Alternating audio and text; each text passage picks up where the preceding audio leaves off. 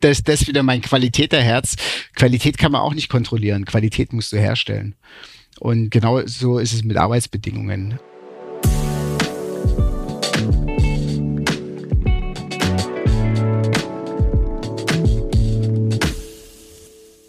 Herzlich willkommen zu unserem Neue Horizonte Nachhaltigkeitspodcast von Globetrotter. Passend zum aktuellen Weltgeschehen beschäftigen wir uns heute mit der sozialen Verantwortung von Unternehmen fern von zu Hause. Das heißt, mit der Verantwortung in der Lieferkette. Fast alle Unternehmen lassen bei internationalen Partnern produzieren das wirft natürlich und berechtigterweise Fragen zur Einhaltung der Menschenrechte auf. Besonders in Krisenzeiten, wie wir sie gerade durch den Krieg in der Ukraine wieder erleben und gerade mit der Pandemie durchstehen, stoßen globale Geschäftsbeziehungen in vielen Fällen an ihre Grenzen und wirken gar als Brandbeschleuniger für die soziale Ungerechtigkeit. Denn zum Beispiel durch den abrupten Abbruch von Geschäftsbeziehungen oder den Ausfall von Zahlungen verlieren viele Arbeiterinnen und Arbeiter ihre Lebensgrundlage. Ich bin Fabian Nenzer, euer Host, und ich freue mich heute mit Marco Hühn von Deuter zu sprechen. Marco ist ein absolut erfahrener Hase, schon über zehn Jahre im Bereich äh, CSR und Nachhaltigkeit und in der Outdoor-Branche unterwegs. Erst bei Schöffel äh, hat Marco gearbeitet und seit 2013 ist er bei Deuter für das Qualitätsmanagement und Nachhaltigkeit verantwortlich. Super spannend, dass wir Marco heute hier haben, um von seinen Erfahrungen zu profitieren und zu hören, wie Deuter die soziale Verantwortung in der Lieferkette wahrnimmt. Herzlich willkommen, Marco. Hallo Fabian, freut mich, äh, dein Gast sein zu dürfen. Marco, irgendwas macht ihr anders, oder? Als andere. Seit 2013 habt ihr den Leader-Status bei der Fairware Foundation. Letztes Jahr habt ihr den Nachhaltigkeit, Deutschen Nachhaltigkeitspreis für euer Engagement in der Lieferkette erhalten. Ähm, magst du uns erzählen, was macht ihr anders als andere? Was macht ihr, äh, was ist euer Ansatz für die soziale Verantwortung in der Lieferkette? Ja, ich denke, ähm, ich weiß nicht, ob wir so viel anders machen als andere, aber ja, doch, vielleicht kann man das auch so sagen. Ähm, ich glaube, wir laufen einfach unseren Deuterweg, äh, den wir irgendwann mal vor vielen, vielen Jahrzehnten begonnen haben, konsequent weiter und haben unseren Horizont noch zusätzlich erweitert. Ähm, und schauen eben, wie können wir möglichst nachhaltig agieren, wie können wir lange Partnerschaften aufbauen, pflegen und wie können wir unsere Partner auch weiterentwickeln und uns mit unseren Partnern weiterentwickeln. Ich denke, das ist äh, so der, der Knackpunkt und das Wichtigste, was man dazu sagen kann, denn nur gemeinsam kann man auch solche Erfolge feiern. Denn wir können nicht alleine Leader-Status werden, sondern das geht nur in Zusammenarbeit mit unseren Partnern, unseren Lieferanten. Und wir, den Nachhaltigkeitspreis haben wir auch bekommen für lange Partnerschaften ähm, mit dem globalen Süden. Und ja, das ist, das ist vielleicht der Deuterweg, ja. Gemeinsam ans Ziel, in Partnerschaften. Mit wem arbeitet ihr alles zusammen? Vielleicht können wir darüber mal so ein bisschen den, das Setup ähm, beschreiben, ähm, wie Deuter arbeitet, ähm, wo ihr produziert, ähm, wo ihr euch auch Unterstützung zum Thema holt. Klar, das ist ähm, auch ein sehr breites Feld, äh, aber wir können ganz klein anfangen. Wir können bei unserer direkten Lieferkette, äh, die unsere Produkte herstellen, anfangen. Unsere di direkte Lieferkette ist tatsächlich sehr übersichtlich. Ähm, wir, wir stellen ja Rucksäcke und Schlafsäcke her. Das sind praktisch zwei Produktgruppen. Oder nicht nur Rucksäcke, sondern auch Accessoires und alles, was so dazugehört zum Tragen. Das ist so die eine Produktgruppe und die andere Produktgruppe sind Schlafsäcke, ähm, Synthetik-Schlafsäcke, also auch Daunenschlafsäcke. Ähm, das sind sozusagen unsere ja, wie soll man sagen, ähm, da sind wir die Profis drin, das können wir und das machen wir. Und zwar mit zwei Partnern. Ähm, und das auch schon seit langen Jahren. Ähm, zum ersten würde ich mal unseren Hauptpartner nennen. Das ist die Firma Duke. Äh, sitzt in Ho Chi Minh mit zwei großen Fabriken. Aktuell wird noch eine dritte aufgebaut. Ähm, wir haben eine über 30-jährige Partnerschaft mittlerweile. Äh, der Start war damals mit ein paar Nähmaschinen und äh, auch mit einer längeren Geschichte, als wir darüber gekommen, äh, darüber gewandert sind, kann man vielleicht, können wir vielleicht später noch ein bisschen näher drauf zu sprechen kommen. Aber das ist eben Duke, stellen alle Rucksäcke her, alle Accessoires, ähm, sind auch mittlerweile Spezialist für Waterproof Packs und also super gute Partnerschaft. Ähm, zum anderen arbeiten wir mit Belmart zusammen. Belmart ist äh, seit ja, ich würde sagen 17,5, 18 Jahren unser Partner. Ähm, pro, absoluter Profi, was Schlafsackherstellung angeht und ähm, hat auch verschiedene Fabriken für Bekleidung, äh, arbeitet mit mehreren Brands aus der aus der Outdoor-Industrie zusammen, alle sehr namhaft und ähm, die arbeiten eben in Myanmar und auch in, in China. Da, da sind die Factories für die Schlafsäcke. Die haben auch noch eine, eine weitere Factory in, in Nicaragua und auch noch eine weitere in China äh, für Bekleidung. Und ähm, das sind eben die Partner, mit denen wir direkt zusammenarbeiten, mit denen wir Geschäftsbeziehungen pflegen seit vielen Jahren, die auch zum Teil schon echte Freundschaften geworden sind. Und das war aber nicht immer so, weil ja, Deuter ist ja 1898 gegründet worden, also das heißt, ihr habt über 100 Jahre auch in Deutschland produziert. Irgendwann kam der Schritt dann nach Asien. Ähm, was waren da so die Beweggründe? Ja, wenn man ganz weit ausholt, ähm, tatsächlich sind wir über 100 Jahre alt. Äh, wir kommen aus dem Raum Augsburg. Augsburg ist geschichtlich gesehen einer der Haupttextilstandorte in Deutschland und auch in Europa. Jeder kennt die Fugger. Die Fugger äh, waren die ersten Trader, was Textilien anging und sind dann irgendwann auf den äh, Trichter gekommen, hey, wir machen jetzt äh, auch Stoffe und äh, stellen das selber her. Und so sind riesengroße Webereien entstanden ähm, in dem, im Raum Augsburg in der Industrialisierung. Ähm, auch Färbereien. Zu der Zeit, ähm, also ich würde mal sagen in den 50er, 60er, 70er Jahren, war Textilproduktion, also auch Rucksackproduktion hier noch komplett gängig. Äh, die Materialien konnten lokal gesourced werden. Also das, wo man heute wieder denkt, so, hey, das ist doch richtig cool, wenn man lokal sourced. Und das ist eben damals passiert. Ne? Die Ware kam hier direkt aus Augsburg, wurde in die Fabrik gefahren und es gab sehr viele Näher, sehr kompetente Näher. Viele Menschen haben damals diesen Beruf noch erlernt und auch ausgeführt jeden Tag. Und ähm, das nahm aber mit der Zeit immer weiter ab. Also das heißt, die Arbeitskräfte standen einfach nicht mehr zur Verfügung. Äh, die Textilindustrie ist sukzessive entweder nach und nach eingegangen oder ist ähm, nach Asien ausgewandert. Das heißt, die ganzen Stoffhersteller waren nicht mehr da. Und ähm, letztendlich blieb uns auch nichts anderes mehr übrig, als ähm, auf zu neuen Ufern. und äh, einer der Haupttreiber damals war, war der Bernd Kuhlmann. Bernd Kuhlmann ist vielleicht vielen noch ein Begriff äh, aus der aus der Outdoor-Branche äh, Mount Everest-Besteiger in, in der Jeans.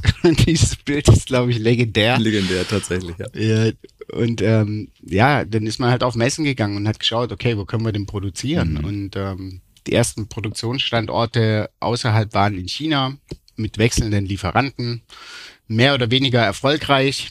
Und eines Tages traf, äh, traf der Bernd Kuhlmann eben den Herrn O. Und so ist äh, nicht nur eine persönliche Freundschaft entstanden, sondern eben auch eine Partnerschaft, die seitdem nicht mehr aufgehört hat. Ja, vielen Dank für die Darstellung. Super spannende Entwicklung, dass sich da wirklich zwei Nerds sozusagen getroffen haben und gesagt haben, wir bauen jetzt die besten äh, Outdoor-Rucksäcke, äh, die wir in der Branche haben. Ähm, das heißt, wir müssen einfach auch an der Stelle, denke ich, nochmal festhalten, auch für die Zuhörer, ähm, weil oft ja der Ruf nach, ja, produziert doch bitte in Deutschland, Deutschland nah, in Europa, dass das äh, in der aktuellen Situation, also hinsichtlich Infrastruktur, hinsichtlich auch dem Know-how, so in der Form aktuell gar nicht möglich wäre. Also ich würde es nicht vollständig zu 100 Prozent ausschließen. Es kommt natürlich immer ein bisschen auf die Produkte drauf an. Ja, also ähm, du, du sagst natürlich ganz richtig, Fabian, die also wir betreiben im Moment wieder Local Sourcing. Das Local Sourcing ist allerdings in Asien, ähm, im, im Bereich Ho Chi Minh in Vietnam, in dem wir die, die Rucksäcke bauen, haben sich sehr viele unserer Zulieferer angesiedelt. Also mit Local Sourcing meinst du äh, kurze Transportwege vor Ort dann, ne? Exakt. Ja. Mhm. Ähm, da hat sich eine, eine Lieferkette aufgebaut, die, die wirklich ihresgleichen sucht ähm, und die man nicht einfach so wieder retransferieren könnte Richtung Deutschland oder Richtung Europa. Ähm, wir haben sehr spezielle Stoffe im Einsatz, die auch nicht gängig sind. Die, die, die Fabriken und die Maschinen, die existieren hier nur noch ganz begrenzt. Ähm, und man muss dazu auch sagen, dass die Produkte, die wir herstellen und die wir herstellen lassen, doch im Vergleich zu einem T-Shirt oder im Vergleich zu einem Sweatshirt sehr komplex sind. Die haben viele Teile, sie haben einen relativ hohen Arbeitsanteil. Ähm, das, das muss man definitiv berücksichtigen, wenn man sich überlegen würde, wieder hierher zu gehen. Zum anderen ist natürlich ein großes Problem, die Arbeitskräfte zu finden. Ja, das ist, äh, die sind in dem Maße nicht mehr vorhanden. Wir haben eine wachsende Textilindustrie tatsächlich ähm, in, in Portugal wieder. Mhm. Wir haben es auch in, in, in Osteuropa, obwohl ich natürlich nicht weiß, wie es jetzt damit weitergeht. Ähm, da war Textilindustrie auch früher schon verbreitet, aber war wieder auf einem stark aufsteigenden Ast. Ähm, die Türkei war immer schon immer ein traditionelles Textilland, aber da reden wir halt immer von äh, T-Shirts, Knitted Fabrics, äh, Hemden. Also es gibt wenig spezialisierte Firmen, die, die jetzt wirklich hier auch produzieren und komplexe Produkte herstellen lassen. Das ist, ist alles in Asien und deswegen glaube ich auch nicht, dass man so schnell einfach wieder retransferieren könnte. Ja. Und ihr habt da ja eine erfolgreiche Partnerschaft mit Van Duke in, in Vietnam. Dafür seid ihr auch mit dem Deutschen Nachhaltigkeitspreis, wie angesprochen, ja ausgezeichnet worden. Ähm, magst du uns und den Zuhörern einmal erläutern, wofür ihr speziell den Preis dort bekommen habt? Weil das war ja doch eine, ein besonderes Engagement, das ihr jetzt in der Pandemie äh, gezeigt habt, um diese Geschäftsbeziehung ähm, so erfolgreich weiterzuführen, um eben auch negative soziale Auswirkungen so gering wie möglich zu halten. Ja, das ist, das ist richtig. Ähm, der, der Preis wurde ausgelobt für, für besondere Unternehmenspartnerschaften. Und äh, durch, durch diese lange Partnerschaft, die wir eben haben, herrscht auch ein sehr großes Vertrauen. Ähm, und natürlich, was man, ähm, was ich vielleicht noch nicht so, so konkret erwähnt habe, ist, dass die Firma Duke wirklich nur für Deuter fertigt. Ähm, es ist kein, gehört nicht zu uns. Wir sind finanziell komplett getrennt. aber diese Produktionsstätte arbeitet zu 100 Prozent für uns. Das zieht natürlich eine gewisse Verantwortung nach sich weil wir dafür zuständig sind, die Orders da reinzubringen ähm, und auch die Leute entsprechend auszulasten, die, die Maschinen, dass die Maschinen gekauft werden können, damit wir die Produkte so herstellen können, wie wir sie wollen, dass die, dass der Lieferant weiterentwickelt wird. Ähm, und auf der anderen Seite hat man natürlich ein sehr starkes Vertrauen auch aufgebaut. Ne? Ähm, jetzt kam, kam die Pandemie und ähm, am Anfang der Pandemie im ersten Jahr war Vietnam eigentlich fast, ja, fast nicht betroffen. Also es gab kaum Fälle. Äh, das Land war relativ abgeschottet. Also wir sind jetzt auch schon seit zwei Jahren nicht mehr hingereist. Mhm. Ähm, die haben sofort alles dicht gemacht und waren sehr erfolgreich in der, in der Pandemiebekämpfung. Aber im zweiten Jahr, ne, als wir hier schon die dritte Welle oder sowas hatten, da ging es auf einmal richtig los in Vietnam. Ähm, die hatten steigende Zahlen. Das war, ja, war nicht vergleichbar mit dem, was hier vorher war, sondern da sind wir, das ging so steil nach oben, dass da natürlich so panikartig plötzlich Lockdowns verhängt wurden und ganze Produktionsstätten. Also Ho Chi Minh ist ja ein riesengroßes Textilzentrum mit umgebenden Provinzen, die da alle irgendwo in der Textilindustrie unterwegs sind. Die wurden einfach rigoros geschlossen. Das heißt, wir hatten den ersten Monat Lockdown und haben gedacht, na okay, vielleicht äh, ist ja in vier Wochen wieder besser. Der zweite Monat Lockdown, ja, vielleicht ähm, geht's ja dann wieder. Und äh, nach fast drei Monaten wurde erst wieder geöffnet. Und das hatte natürlich wahnsinnige Auswirkungen auch. Ne? Drei Monate lang keine, keine Produkte verschiffen, kein, kein Umsatz, kein ähm, Turnover, kein, kein Cashflow. Und äh, da haben wir dann natürlich gesagt, alles klar, wir, wir müssen unsere Mitarbeiter behalten dort. Äh, wir können es nicht riskieren, dass die ähm, dass die irgendwie, keine Ahnung, in ihre Heimatstädte zurückgehen, dass sie äh, Land auf, aufs Land ausweichen zu ihren Familien und vielleicht nicht wiederkommen. Ähm, und haben dann eben auch dafür gesorgt, dass Duke immer entsprechend Cashflow hatte, äh, um Löhne weiter zu bezahlen, äh, Mindestlöhne zu bezahlen. Es gab einige Sonderbonuszahlungen, um den Leuten da vor Ort äh, die fehlenden Sozialleistungen zu ersetzen. Also wir reden da tatsächlich auch über ich weiß nicht, ob Hungersnot jetzt der, das richtige Wort ist, aber da war ein Lockdown etwas anders als hier. Das hieß nicht, dass einer dann irgendwie alleine in den Supermarkt kann und einkaufen kann, sondern da war einfach dicht zu. Und ähm, dann haben wir eben, eben dahingehend mit Duke zusammengearbeitet, dass, dass wir ständigen Cashflow garantiert haben, so dass die Leute trotzdem noch versorgt werden konnten. Äh, wir haben zusammengearbeitet mit äh, oder der Duke hat dann sozusagen so, so Factory Messenger Gruppen gegründet, in denen die Arbeiter ihre Probleme schildern konnten und hat dann auch versucht, jedem Einzelnen zu helfen. Das wurde dann organisiert über die Line Leaders, die dann wiederum mit ihren Leuten gesprochen haben, um halt eben dran zu bleiben, zu wissen, okay, wie geht's den Leuten? Ähm, was, was passiert gerade bei denen zu Hause? Können die, haben die genug zu essen? Können die, können die sich versorgen? Weil von staatlicher Seite da relativ wenig kam. Ähm, und das war, war so ein Punkt, wo sich wirklich gezeigt hat, alles klar, wir sind wirklich echte Partner. Mhm. Auch wenn es mal nicht um Geld geht, sondern wirklich darum, irgendwie die, die ganze die ganze Firma weiter am Laufen zu halten, ähm, können wir das gemeinsam stemmen. Und das lief tatsächlich ähm, per Handschlag, wurden da mehrere Millionen Euro überwiesen über diese Zeit um eben den Cashflow zu wahren und auch gleichzeitig Waren schon zu bestellen für den Punkt nach der Pandemie. ja. Wie wir alle dachten, die Pandemie ist bald vorbei, aber zumindest wurden die Fabriken wieder geöffnet. Ja. Das heißt, ihr habt ähm, eure Aufträge nicht zurückgezogen, ihr habt Garantien gegeben, ihr habt finanziell unterstützt, ihr habt auch, sagen wir mal, äh, durch die Online-Gespräche und die, die, den ständigen Austausch und Kommunikation da einfach auch allen ähm, Mitarbeitern signalisiert, wir sind da, wir sind verlässlicher Partner und ihr könnt auf uns zählen. Die Orders nicht zu platzieren hätte bedeutet, es hätte auch kein, kein Cashflow gegeben. Also wir sind sozusagen in Prepayments gegangen und haben gesagt, hier, das sind schon mal die Bestellungen.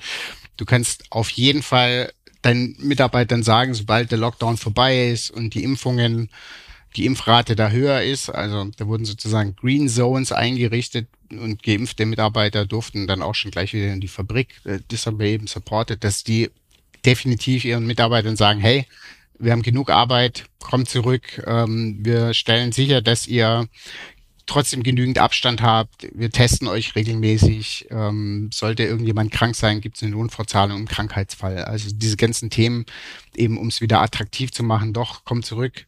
Ähm, wir sind ein sicherer Arbeitsplatz und auch weiterhin sicherer Arbeitgeber.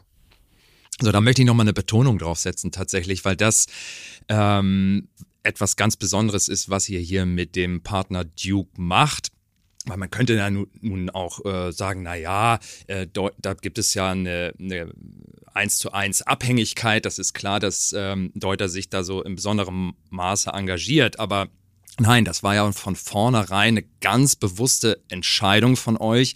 Also wirklich eure äh, sogenannten First-Tier-Produzenten ähm, zu konsolidieren, auf zwei Produzenten euch ähm, zu fokussieren und mit denen in allen Belangen, auch im Bereich Sozialverantwortung ganz eng zusammenzuarbeiten. Und damit geht ihr tatsächlich komplett gegen den Trend, gerade wenn wir in Richtung Fashion oder Discounter gucken, wo es ja eher in die Richtung geht, Risiko diversifizieren, ähm, um auch schnelle äh, Exit-Möglichkeiten zu haben. Und da herrscht äh, in der Regel ja eine äh, relativ geringe ähm, Verbindlichkeit in der Richtung. Insofern, das ist mir nochmal ganz wichtig ähm, äh, zu betonen. Marco, lass uns noch mal drüber sprechen. Was macht ihr ähm, jetzt speziell bei Duke äh, in der Produktion in Vietnam im Bereich Social Compliance, Social Audits, äh, Social Training? Also in ander, in, in, auf Deutsch gesagt, was macht ihr für faire und sichere Arbeitsbedingungen in der Fabrik? Ähm, Deuter ist ja seit 2011 Mitglied in der Fairware Foundation.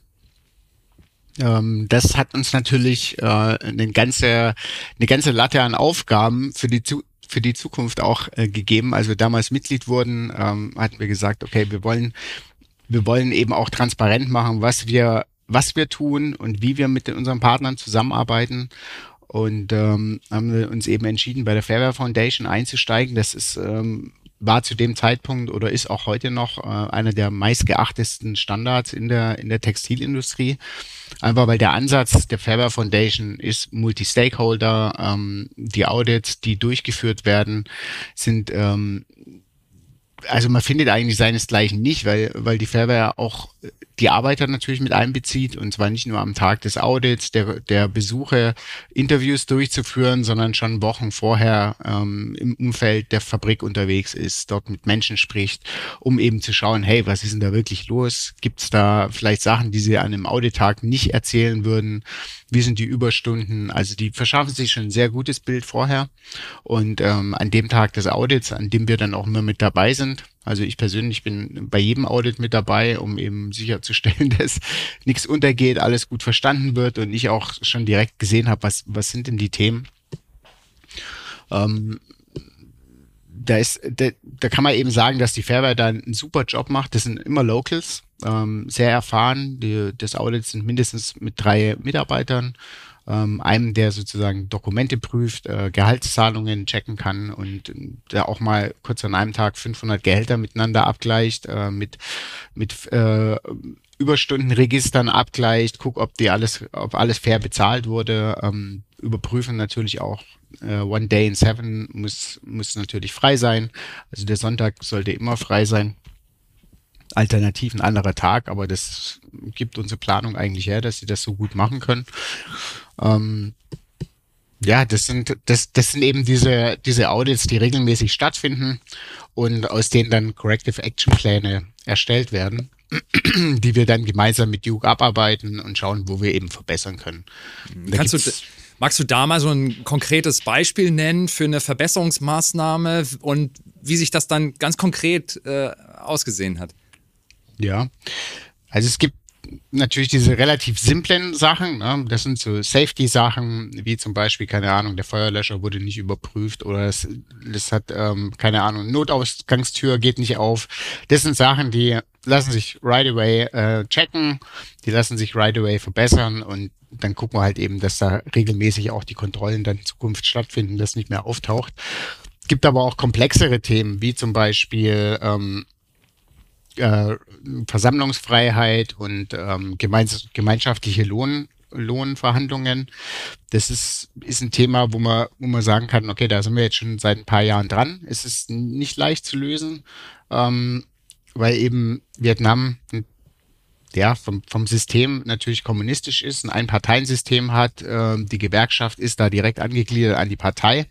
Die Gründung eigener Partei, äh, eigener ähm, Unions, also Gewerkschaften und, und ähm, Arbeitnehmervertretungen ist, ist stark reglementiert. Ähm, deswegen es auch nicht so leicht ist für die Menschen von sich aus zu sagen, okay, wir gründen jetzt hier was ähm, und machen gemeinschaftliche Lohnverhandlungen. Also da, da muss man halt einfach sagen, dass die über die Jahre natürlich nicht dazu erzogen wurden. Und das haben wir zum Beispiel als ein relativ großes Problem identifiziert, weil wir eigentlich da, daran glauben, dass die, dass die besten Verhandlungen immer noch die sind, bei der alle an einem Tisch sitzen. Also vor allen Dingen, wenn es um Löhne geht. Ähm, es ist, ist ja eigentlich nicht möglich, dass ich mit, mit Partner Duke und unserem Geschäftsführer am Tisch sitze, wir reden über Löhne und Lohnsteigerungen und es gibt eigentlich keine echte Arbeitnehmervertretung, die mitverhandelt denn jeder weiß, nur verhandelte Löhne sind die besten Löhne. Mhm. Ähm, ist, ein, ist, ein, ist ein kritischer Punkt und äh, du hast mich ja auch gefragt, ich soll, ich soll ähm, mal sagen, wie wir das verbessern. Und da arbeiten wir zum Beispiel auch mit der Fairware Foundation zusammen. Die Fair, Fairware Foundation bietet Trainings an, äh, sogenannte Worker Empowerment Trainings und äh, auch Worker Empowerment Communication Trainings. Ähm, das sind sozusagen aufeinander aufbauende Schulungsprogramme, bei denen wir mindestens 20 Prozent der, der Belegschaft erstmal grundsätzlich schulen in Arbeitnehmerrechten, was und, und Vietnam hat ein relativ gutes Arbeitnehmergesetz, äh, das muss man tatsächlich sagen. Ähm, aber die müssen halt natürlich auch wissen, was ihnen zusteht. Ähm, da ist vielleicht jetzt nicht jeder gerade ein, ein, Spezialist, um so ein, so ein 50-seitiges Pamphlet durchzulesen und auch wirklich zu verstehen. Ähm, da muss man eben dann das auf einem runtergebrochenen Level kommunizieren. Schaut mal, das sind eure Rechte, das könnt ihr, könnt ihr machen und das könnt ihr auch einfordern. Ähm, wenn ihr das nicht einfordern könnt, könnt ihr euch über den Beschwerde, über einen Beschwerdemechanismus auch an uns wenden, beziehungsweise an die Fair Foundation. Ähm, das tun wir und die Communication Trainings, die darauf aufbauen, sind im Endeffekt eine Vorstufe für die Gründung von Betriebsräten. Ähm, da geht es eben darum, dass das Management geschult wird. Hey, es gibt auch sehr positive Effekte, wenn Mitarbeiter ihre Meinung sagen dürfen, wenn sie Verbesserungen anstoßen. Und auf der anderen Seite ähm, gibt es den, den, den Arbeitern und Mitarbeitern die Möglichkeit, einfach auch ähm, zu sagen, alles klar, wir sitzen jetzt an einem Tisch und wir fordern auch mal was oder wir sagen auch mal, wenn was nicht gut läuft, äh, wir sagen aber auch mal, wenn was gut läuft. Also einfach diese Kommunikation wird untereinander gefördert. Und dann habe ich gelesen, Marco, in eurem Social Report, den ihr ja äh, jedes Jahr veröffentlicht und wo ihr ähm, vollständige Transparenz zum Thema äh, gebt, dass ihr auch andere Ziele euch gesetzt habt. Und zwar, ich nehme mal die für zwei weitere für mich äh, interessante Punkte hier raus. Einmal Reduktion der Überstunden und ein anderes Thema, ähm, ganz klar existenzsichernde Löhne auf, auf Grundlage der Enker-Studie. Das ist der äh, GWLC-Standard. Äh, ähm, vielleicht für alle Zuhörer so zum Überblick. Da gibt es ähm, einmal natürlich den gesetzlichen Mindestlohn, dann gibt es auch die, sagen wir mal, den Lohn, den Gewerkschaften äh, fordern, aber dann gibt es eben auch diesen, diesen äh, Living, sogenannten Living Wage auf Basis der, der ähm, Enka-Initiative äh, und dann gibt es noch einen anderen ähm, äh, Living Wage auf Basis Asian Floor. Ähm, Marco, wo steht ihr beim Thema Löhne? Vielleicht fangen wir mit dem Thema an. Ja, auch ein, auch ein komplexes Thema. Ähm, wir stehen mittlerweile äh, tatsächlich äh, ziemlich nah vom Ziel, würde ich sagen. Ähm, ja, mal Pandemie wieder mal ausgelassen, aber da können wir, kann ich gleich noch zu kommen. Ähm, wir beschäftigen uns mit diesem Thema schon eine ganze Weile. Ähm, am Anfang hieß es natürlich immer, okay, die, das Lohnlevel ist noch nicht äh, auf einem Living Wage Level. Äh, mhm. Zu dem Zeitpunkt 2011 gab es aber auch noch gar keine richtigen Benchmarks. Es gab die, die Schätzung des Asia Floor Wage, der hat aber ähm, ja nicht wirklich auf, auf Daten basiert, die jetzt wirklich zu Ho Chi Minh gepasst haben oder zu der Umgebung unserer Fabrik. Ähm, und dann war ich äh, 2015 war das, glaube ich, oder 14, weiß nicht mehr. Ich glaube 2015 war es war auf der Outdoor-Messe äh, ein Vortrag von den, von den Anchors. Die Anchors sind ein, ein Ehepaar, die beide bei der ILO beschäftigt waren. Und ähm, sich jetzt in ihrer in ihrem zu ihrem Lebensabend eben den Löhnen, den den dem existenzsichernden Lohn verschrieben haben und die damals äh, Firmen gesucht haben, die Studien unterstützen die ihre Fabriktore öffnen, die Lohnlevels zeigen, die Interviews mit ihren Mitarbeitern gewährleisten. Und da haben wir damals gesagt, alles klar, das ist genau das, was wir brauchen, um wirklich mal was schwarz auf weiß zu haben, zu sehen, hey, wie, wie viel liegen wir denn drunter? Geht's den Leuten schlecht? Geht's den Leuten gut? Wie, wie schnell müssen wir uns da bewegen? Und vielleicht Und, da ähm, ganz kurz. Wir haben damals einen sehr ausführlichen. Da nur ganz kurz reingegrätscht, ja? weil das ist, äh, ist vielleicht nicht ähm, allen klar. Gerade was du ansprichst, diese Benchmarks, also Vergleichswerte und ähm, für tatsächlich die lokalen Gegebenheiten. Das ist, glaube ich, ganz wichtig, weil das sehr länderspezifisch ist und das ist selbst in den Ländern dann auch nochmal unterschiedlich zwischen den Städten, zwischen dem eher, sagen wir mal, dörflichen äh, Gebieten und so weiter. Da gibt es große Unterschiede. Insofern ist, sind diese Studien da ganz wichtig, um dann auch da anzusetzen und sagen, okay, wo stehen wir im Vergleich und was, äh, wie müssen wir uns steigern, um einen existenzsicheren Lohn auch zu gewährleisten, ne? Ja, auf jeden Fall. Ich meine, du, du sprichst da ein wichtiges Thema an und das, das war auch das Thema, was uns da mal so bewegt hat. Ähm, man kann es auch mit Deutschland vergleichen. Ne? Wenn ich jetzt in, in München, sagen wir mal, ich bin Kassiererin im Supermarkt, ist jetzt nicht der bestbezahlteste Job, ähm, aber es gibt sicherlich Gegenden, in denen man ganz gut davon leben kann, weil einfach die Mieten nicht so hoch sind. Ähm, Nahrungsmittel sind wahrscheinlich ungefähr in Deutschland überall relativ gleich. Das ist in, in, in Vietnam auch schon wieder ganz anders.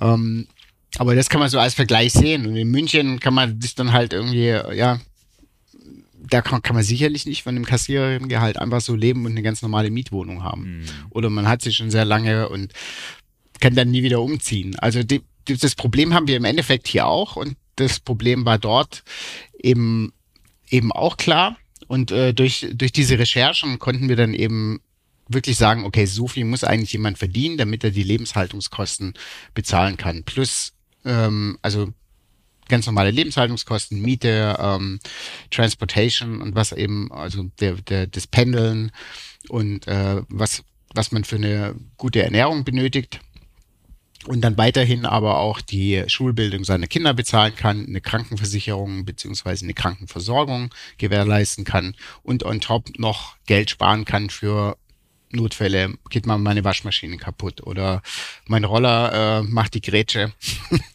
dann brauchst du ja auch ein bisschen Cash, um eben dein Leben weiterführen zu können, damit, damit einfach ein bisschen was auf der Seite ist. Und ähm, oder es kommt eine Pandemie. Oder es kommt eben eine Pandemie, ja. ähm, die die auf einmal, wo auf einmal keine Sozialleistungen fließen, auch ja. kein Lohn mehr reinkommt. Also ähm, das ist, ist auf jeden Fall ein wichtiger Punkt.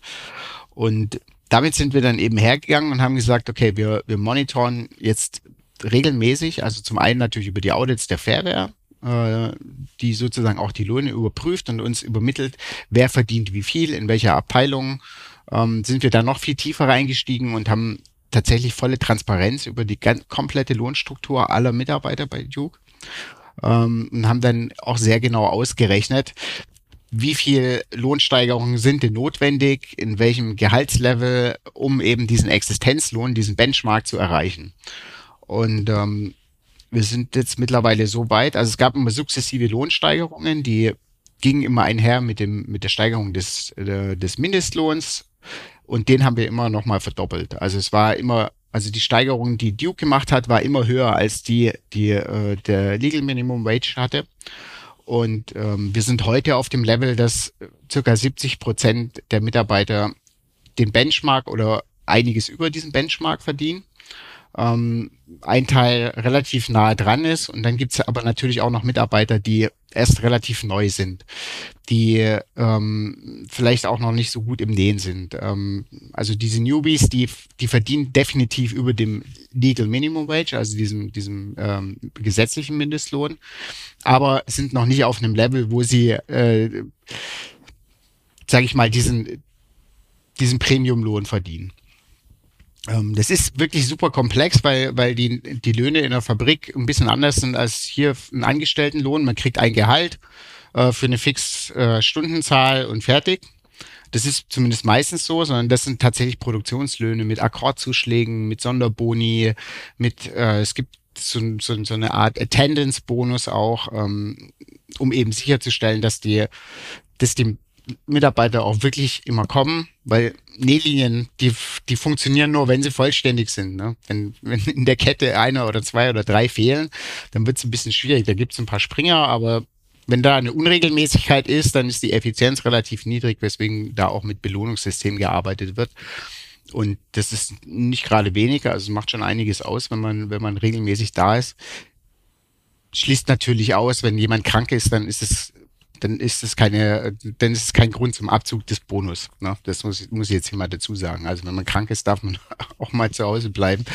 Ähm, das ist jetzt kein Zwangsgeld sozusagen, aber es ist eine Belohnung, wenn die Leute regelmäßig kommen. Ähm, das hört sich so simpel an, aber es ist tatsächlich in vielen Ländern, in denen genäht wird, äh, nicht unbedingt gängig. Ne? Da kann es auch mal sein, dass einer einfach nicht auftaucht oder am nächsten Tag ähm, erst anruft und dann mal dann halt irgendwie zwei, drei Tage nicht da ist.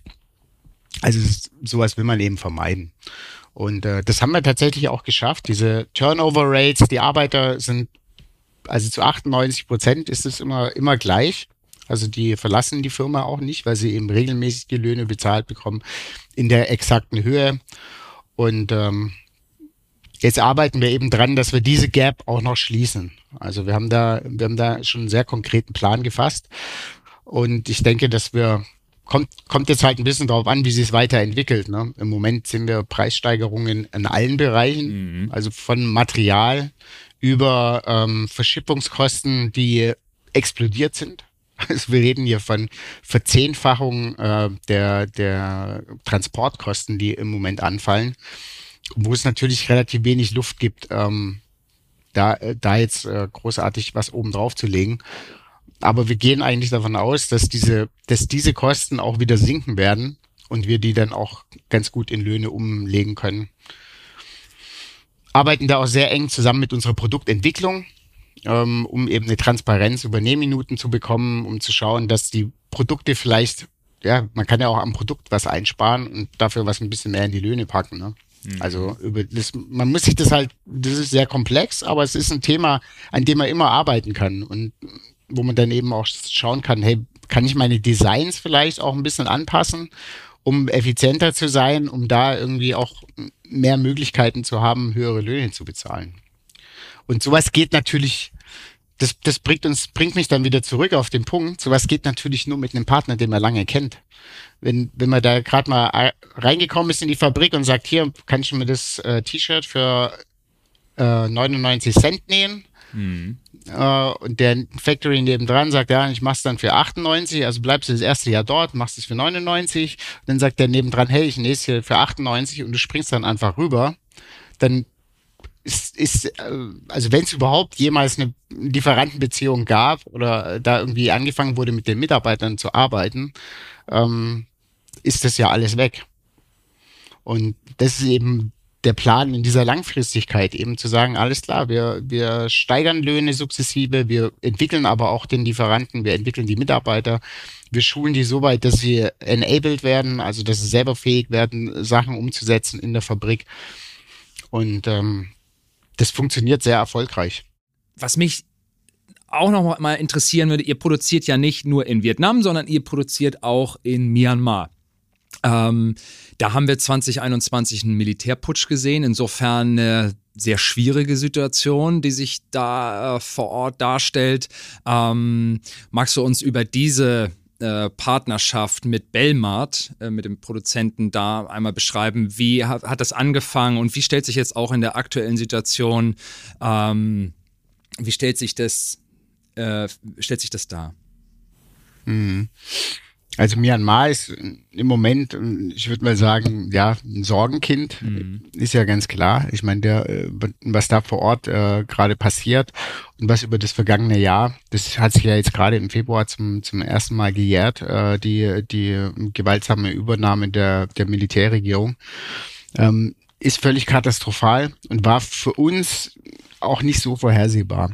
Ähm, das das Thema ist, wir arbeiten mit, mit Belmart seit, hatte ich vorher gesagt, seit circa 17 Jahren zusammen. Und äh, Belmart hat ähm, in China für uns produziert, in Xiamen. Das ist nicht weit von Shenzhen, äh, liegt an der, an der Südküste, direkt am Meer, ähm, also großen Hafen auch dabei.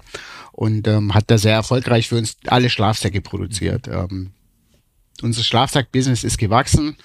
Ähm, Belmart an sich hat auch mehr Kunden bekommen, weil sie eben wirklich hohe Kompetenz in dem Bereich haben. Und äh, was wir da auch gesehen haben, ist tatsächlich in Audits auch sehr viele Überstunden. Ähm, und was wir eben auch noch gesehen haben, ist eine sinkende Mitarbeiterzahl.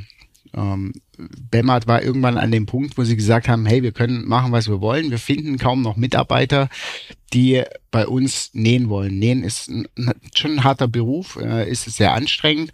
Und die Elektronikindustrie ist eben gerade in diesen Bereichen dort in der, an der Südküste, ne, Foxconn und so weiter, die bieten vielleicht auch nicht unbedingt die besten Arbeitsbedingungen, aber es ist leichtere Arbeit. Ne? Ist vielleicht monotoner, aber ist unter Umständen auch besser bezahlt, weil da natürlich wir von ganz anderen Margen sprechen.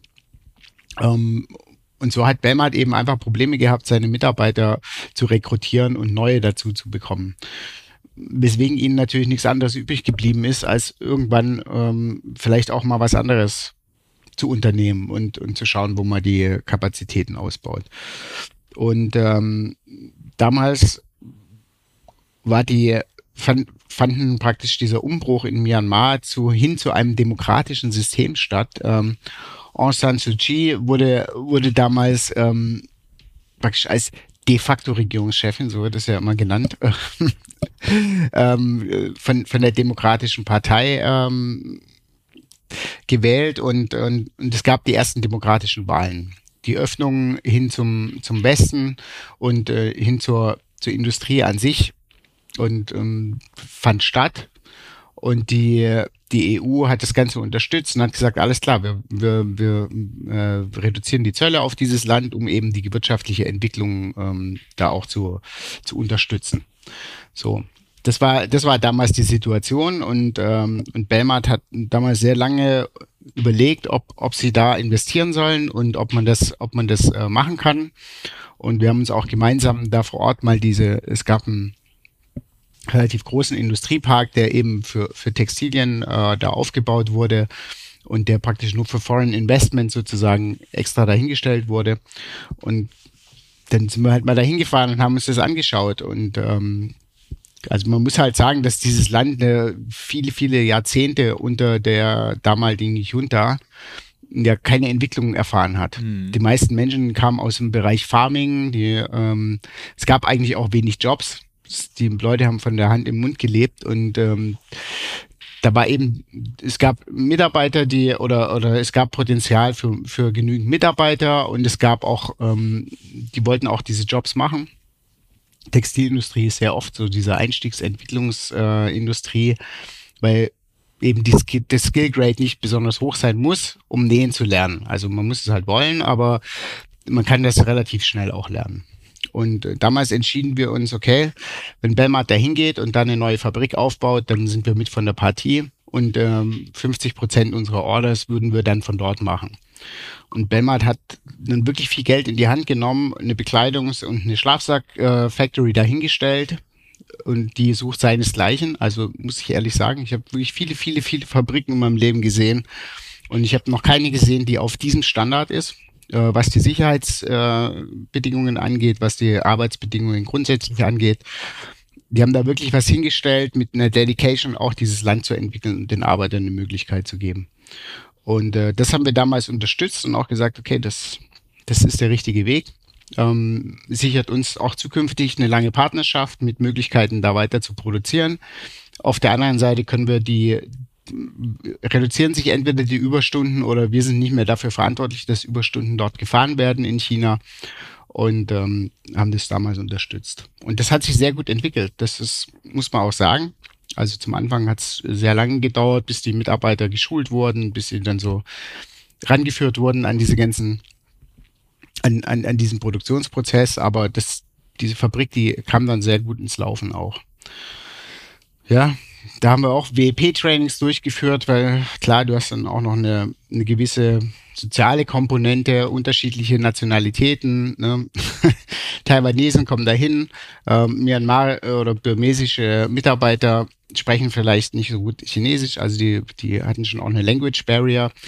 Ähm, dann hatten die sehr, sehr aktive Labor Unions. Also dieses Land hat sich nicht nur demokratisch geöffnet, sondern es sind praktisch auch alle möglichen, ähm, inter, die International Labor Organization und alle möglichen ähm, Gewerkschaftsverbände sind natürlich in dieses Land gekommen und haben gesagt, alles klar, wenn jetzt eine neue Industrie aufgebaut wird, dann aber nur mit mhm. gemeinsam mit der Labor Union. Und ähm, so gab es auch natürlich schon schon Clashes, ne? Also wir haben wir haben da sehr viel Arbeit reingesteckt, damit diese Kommunikation wirklich startet und damit die konstruktiv miteinander arbeiten und das dann waren wir echt an einem sehr sehr guten Punkt angelangt und auf einmal kam dieser Putsch. Ähm, erst hat die Pandemie gestartet und dann kam dieser Putsch und es war für uns eine Katastrophe. Also wir wussten auch erstmal gar nicht, was jetzt passiert. Ähm, es gab ja die, die Unruhen, äh, vor allen Dingen in Yangon. Das haben die ersten Fabriken gebrannt. Ähm, es gab wirklich, wirklich viele Tote. Ähm, glücklicherweise muss man sagen, dass, dass Belmart nicht direkt in Yangon angesiedelt ist, sondern dass so anderthalb Fahrtstunden außerhalb ist. In einem, in einem Gebiet, in dem es auch bis heute relativ wenig Unruhen gab. Ähm, aber das natürlich auch nicht ganz aus. Äh, es gab trotzdem auch Proteste. Also mh. ja, und jetzt sind wir eben dabei. Okay, wie was machen wir? Also Stand Stand heute belegen wir ungefähr 30 Prozent der Produktionskapazitäten dort vor Ort. Und wenn, wenn Deuter gesagt hätte, okay, also jetzt müssen wir aus Myanmar, jetzt müssen wir das Ganze canceln, mhm. dann hätten die ihre Fabrik zumachen können. Oder sie hätten eine ganze Menge Arbeiter rausschmeißen können. Ähm, das Sozialsystem in Myanmar ist nochmal ne, noch mal schlechter als in Vietnam. Also, da gibt's, wenn du keinen Job hast, hast du nichts. Dann äh, hast du nichts zu essen, nichts zu trinken und deine Familie auch nicht. Okay, aber das heißt, das, das heißt, selbst mit dem Militärputsch von euch ganz äh, die ganz bewusste Entscheidung, wir gehen jetzt nicht raus, weil sonst äh, dort auch das, was ihr dort aufgebaut habt, äh, völlig zusammenbrechen würde und ähm, ja, die Menschen letztendlich wieder auf der Straße sein würden. Ähm, auf der anderen Seite habt ihr euch ja auf die Fahnen geschrieben. Achtung der Menschenrechte, Versammlungsrecht äh, äh, und verschiedene andere Aspekte äh, zu respektieren. Wie ist jetzt eure Strategie? Also wie, wie, wie geht's da weiter? Weil wahrscheinlich, wahrscheinlich viel Einblick habt ihr aktuell äh, wahrscheinlich gar nicht in die, wie sind die Bedingungen vor Ort oder wie, ähm, oder habt ihr da auch mit einer äh, NGOs Kontakte, die die euch auch informieren können, wie sich die Situation vor Ort gestaltet. Habt ihr wahrscheinlich bessere Einblicke als ähm, so manch anderer? Ja, definitiv. Also üblicherweise habe ich die habe ich die Fabrik natürlich auch regelmäßig besucht und auch mit meiner Kollegin dann zusammen. Ähm, findet alles im Moment nicht statt. Ist No-Go-Area. Wir können da auch nicht wirklich arbeiten. Ähm, was tatsächlich passiert ist, ist, dass es einen sehr engen Austausch unter den verschiedensten Outdoor-Brands gab, die ähm, vor allem auch in Myanmar produzieren. Ähm, sind sehr namhafte, die könnte ich jetzt alle aufzählen, aber das sind so die, die üblichen Verdächtigen. Du kennst sicherlich auch einige von denen. Da gab es einen sehr engen Austausch ähm, und auch in Kooperation mit der Fair Foundation. Ähm, die Fair Foundation hat versucht, uns so gut wie möglich über die aktuellen Gegebenheiten vor Ort ähm, zu informieren und auch über Möglichkeiten, die man hat, irgendwas umzusetzen. Ähm, Audits absolut unmöglich kannst im Moment. Kannst du vergessen kannst, gerade, ne? Kannst du gerade komplett vergessen. Ähm, die Fair Foundation hat auch ähm, die, die, die Country Representative damals ist, äh, ist untergetaucht, äh, weil die natürlich auch in den Fokus gekommen sind der, der Militärregierung, weil alles, was irgendwo mit Arbeitnehmerrechten und äh, Gewerkschaft zu tun hatte oder hat, ähm, ist für die Militärregierung auch noch Stand heute der, der, der, der Evil Apple. also praktisch so der, der Ursprung dieser, dieser ähm, Proteste. Und ähm, die Fairwehr operiert jetzt praktisch aus, aus Thailand also aus dem Nachbarstaat. Und ähm, für uns hat sich natürlich dann die Frage gestellt, wie, wie kriegen wir es hin, trotzdem unsere, unsere Due Diligence, unseren, unseren unternehmerischen Sorgfaltspflichten gerecht zu werden ja. und trotzdem das irgendwie zu überprüfen. Und haben es jetzt geschafft, nach einem Jahr jemanden zu, zu rekrutieren, die kannte ich schon sehr lange, habe sie dort, dort vor Ort kennengelernt, die, die eben auch für eine NGO gearbeitet hat, ähm, haben mit ihr sozusagen ein eigenes Audit durchgeführt. Ähm, das war jetzt das erste Audit, ist tatsächlich gestern zu Ende gegangen mit äh, Live-Schaltungen über Internet und, ähm, und verschiedenen Fragen, trotzdem Worker-Interviews durchgeführt, um sicherzustellen, dass dass das, was wir mit der Fairwehr angefangen haben, auch nicht einfach so vergraben wird, sondern auch weitergeführt wird. Und ähm, ich war tatsächlich sehr erstaunt und, und auch die, die praktisch unsere, unsere, äh, unser Kontakt vor Ort, wie gut es praktisch weitergelaufen ist. Ähm, Belmart ist zum Glück, äh, wir kennen sie sehr lange und wir wissen, dass es ein taiwanesisches Management ist. Ähm, klar, irgendwo gehen Steuern trotzdem in Richtung Regierung. Das ist äh, nicht ganz auszuschließen. Aber wir wissen halt im Moment auch nicht, was wir machen sollen. Also sollen die Arbeiter weiter arbeiten? Also es gibt sehr viele, die sagen, hey, ihr müsst weiter in den Ländern bleiben. Wenn ihr das haben, das haben über 150.000 Menschen ihre Arbeit verloren in Myanmar. Die leben jetzt gerade von nichts. Die, also keiner weiß eigentlich, wie sie so richtig überleben. Und jeder Auftrag, der zurückgezogen wird, führt eigentlich dazu, dass es den Menschen schlechter geht und der Regierung, der nicht unbedingt viel ausmacht. Ähm, und das ist ja tatsächlich auch, sorry, dass ich da reingrätsche, aber da, tatsächlich die ganz klare Empfehlung von der Fairware Foundation, von anderen NGOs in dem Bereich, die, die empfehlen und sagen, nein, geht an, in diesem Moment jetzt nicht raus. Das ist richtig. Also es sind, es haben viele ihre Orders gecancelt, ja. Was, was ich so als, als Background-Information noch bekommen habe, ist, dass die, die Regierung auch nicht so interessiert ist in der Textilindustrie. Also die wirft einfach auch viel zu wenig Geld ab. Ähm, es gibt einige andere äh, Industrien wie Rohstoff, ähm, Eisenerz, äh, Schmelzereien und sowas, die wirklich viel Geld abwerfen.